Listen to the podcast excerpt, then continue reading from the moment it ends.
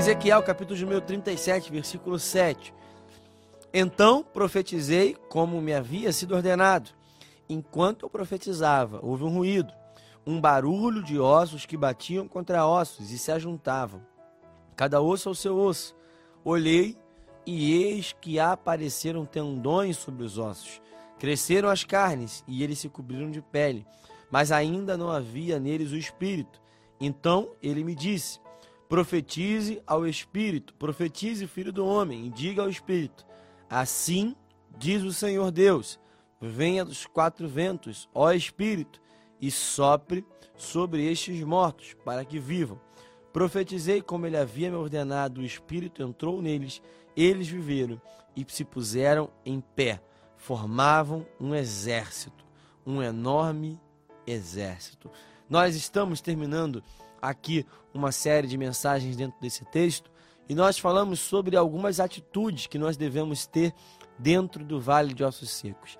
Nós sabemos que nós precisamos obedecer, nós precisamos entender o que há um propósito de nós estarmos ali, que nós precisamos estar debaixo da autoridade do Senhor, porque nós somos limitados, nós precisamos profetizar em meio ao cenário caótico, mas nós cremos que somente o Senhor é capaz de trazer vida em meio a um vale de ossos secos, em meio a um ambiente de morte. O Senhor restaura a vida. O Senhor transforma o ambiente. O Senhor transforma o cenário. Talvez olhando esse texto por muitas vezes e você esteja meditando exatamente naquilo que nós estamos dizendo, mas o principal aqui é o que o Senhor faz. O incrível é que há um processo. Nós sabemos, olhando esse texto, eu fiz questão de ler todos os versículos do 7 até o versículo de número 10, para que nós entendamos que houve um processo ali. O Senhor havia determinado que haveria vida novamente. O Senhor determinava, já tinha determinado que ele faria entrar o espírito naqueles ossos e eles viveriam. É o que ele fala no versículo de número 5. Mas isso não fez com que isso acontecesse de forma instantânea. O processo precisou acontecer. Ezequiel precisou cumprir todas as etapas determinadas pelo Senhor. Então, no Vale de Ossos Secos, também entenda que há um processo. Entenda que há etapas a serem cumpridas. Há um tempo estabelecido, nós falamos aqui isso em alguns textos recentemente. Há um tempo determinado pelo Senhor. Há um processo determinado pelo Senhor. Talvez no meio do vale de ossos secos que você está vivendo, nessa vida que você está enfrentando, nessa tribulação, nessa perseguição, nessa provação, não sei qual tipo de crise, mas há um processo. Há etapas a serem cumpridas. Há dias aonde nós vamos avançando gradualmente. Nós precisamos entender que algumas curas que Jesus executou foram processos que foram se cumprindo. A filha de Jairo, o cego que enxergou apenas árvores, pessoas como árvores. Então nós sabemos que algumas vezes o Senhor nos ensina através de histórias bíblicas que há um processo. Há melhoras graduais, há pequenas nuvens que são a evidência do milagre. O Senhor já tinha dito que ia chover, mas a chuva não caiu de forma instantânea. O profeta precisou cumprir a sua responsabilidade.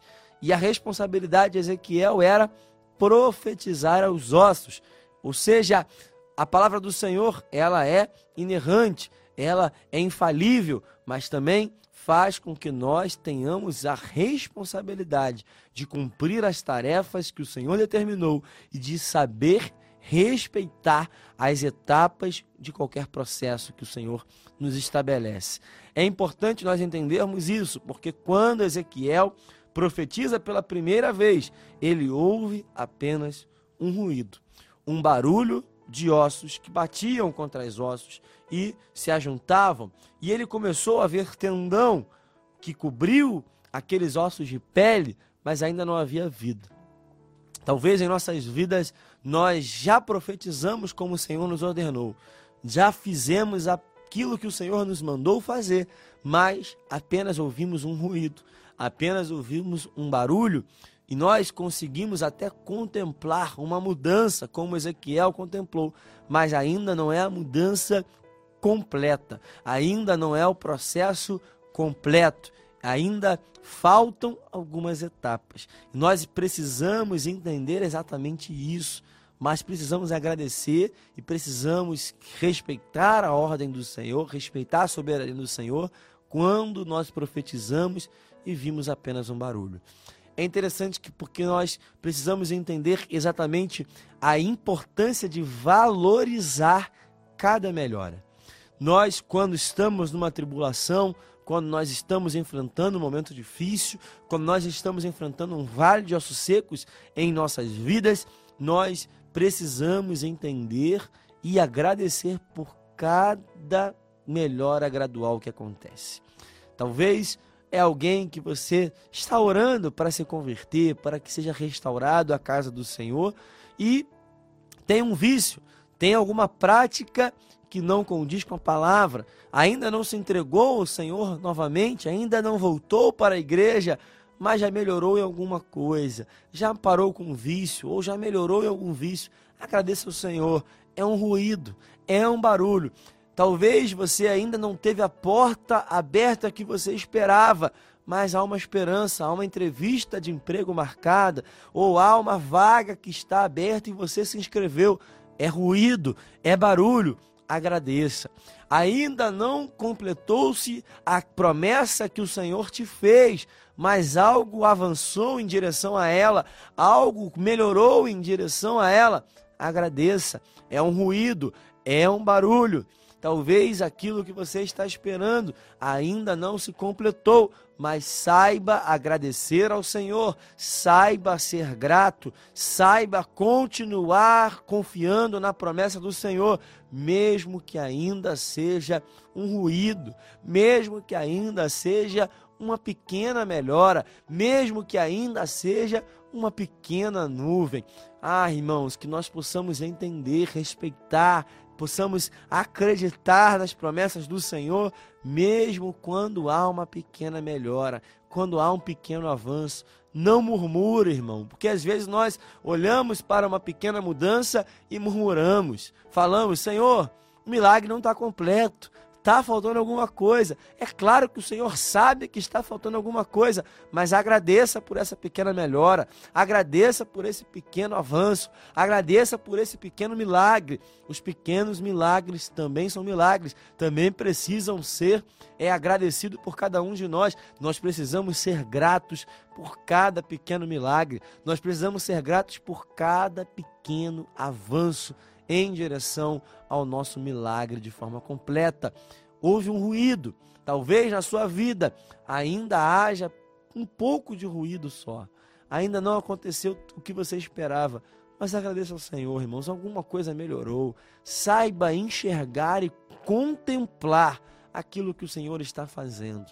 O problema é que nós queremos tanto algumas coisas que não enxergamos aquilo que Deus já está fazendo, aquilo que Deus já fez, os livramentos que o Senhor nos deu, porque para viver a promessa aqui na terra, primeira, promessas que estão atreladas à terra, não estamos falando aqui exatamente da promessa celestial, que é maior, é melhor, nós sabemos disso, mas as promessas aqui na terra que nós estamos para viver, nós precisamos estar vivos.